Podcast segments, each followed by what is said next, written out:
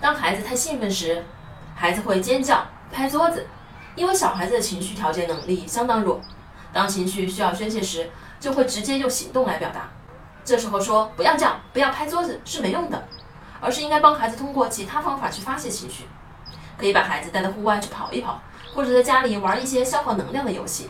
当累了以后，就教会孩子深呼吸去平静身体。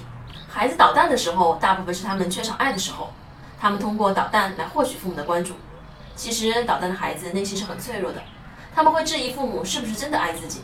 所以父母要先观察孩子捣蛋背后的原因，然后再解决问题。叛逆孩子的父母一般都会比较强势，总会用命令的语气要求孩子去做某件事。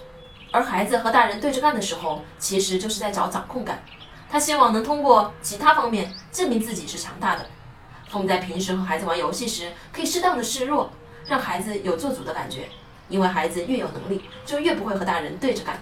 我是不完美柚子妈妈，关注我，为你分享最有深度的育儿知识。